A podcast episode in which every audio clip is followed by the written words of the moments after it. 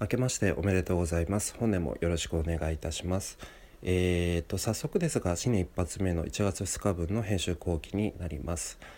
えーと、昨年のクリスマスシーズンでですねタイミングがちょっと合わずに書けなかったネタなんですけれども、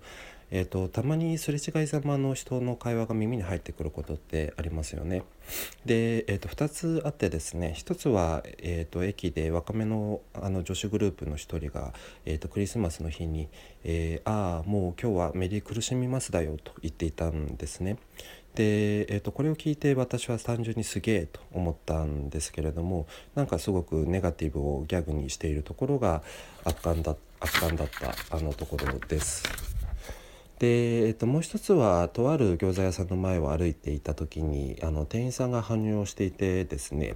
で鼻で鼻歌で、えーと、とある明らかなあのラブの定番を歌っていたんですね。こんな感じなんですが「えー、もう恋なんてしないなんて」のその後にですね「言わせねえよ」と来てまさかの替え歌に思わず笑ってしまいましたというところです。すいません。すごく音痴なので。で、えーと、1月2日の原平さんの独り言でも取り上げているんですが「えーと、座ると始まります」と書いてある、まあ、何も何も何にも変哲もないベンチもそうなんですけれども、えーと、予想外でちょっと楽しくて得した気分になるってあのコミュニケーションの本質のような気がするんですよね。そういう意味では、まあ、今回取り上げたあの小学館の「どうにかなるさ」も同じでした。で、えー、と旦の新聞広告って当たり前といったらそうなんですがビジョンであったり、まあ、壮大なイメージがある広告が多くて、えー、なるほどと思いつつも、まあ、やや息苦しさが残る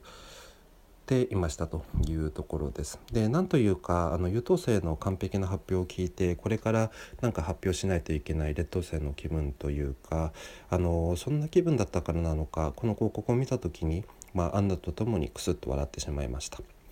でよく見ると、あの、今度はま勇気づけられてですねでどうにかなるっていう投げやりの意味合いではなくて、えーと、視点を変えたり仲間と一緒であれば、まあ、困難も解決できるっていうポイントであったりで、えーと、この解決するポイントをドラえもんの起用とあとシーンのコラージュで裏付けたりしているところがすごくいいなと思いました。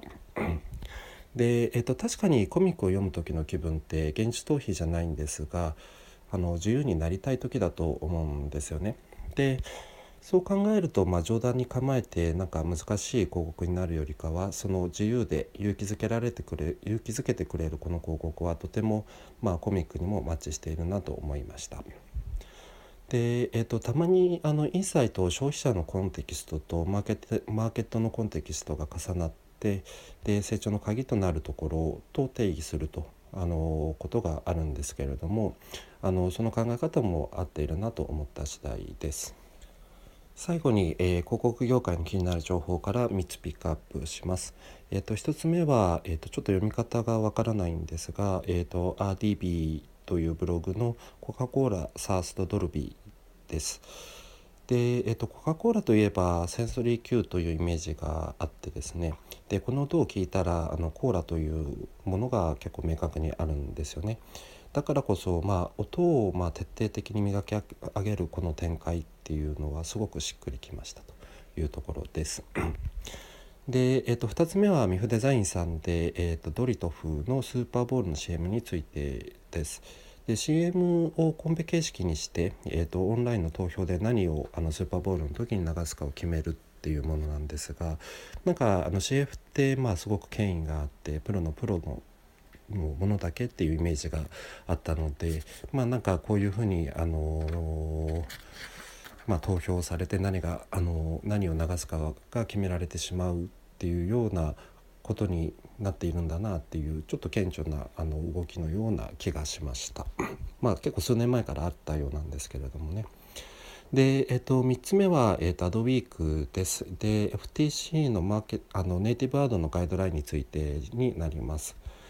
でこれは、えーと、多分、まあ、ターゲットを設定したりとかしていないものもそうなんですがネイティブアドとかで消費者にとって、えーと、騙しになっていないかとかフェアフェアなのかっていうところをバナーの、まあ、クリエイティブ単体ではなくてあの包括的に見て判断する的なことと理解しています。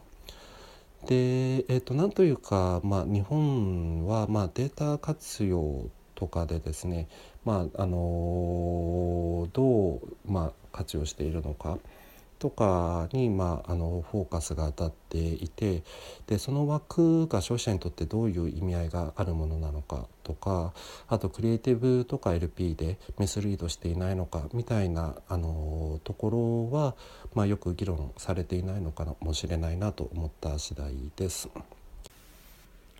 はい、えー、以上が、えー、今年一発目の編集後期でした、えー、本年もよろしくお願いいたします。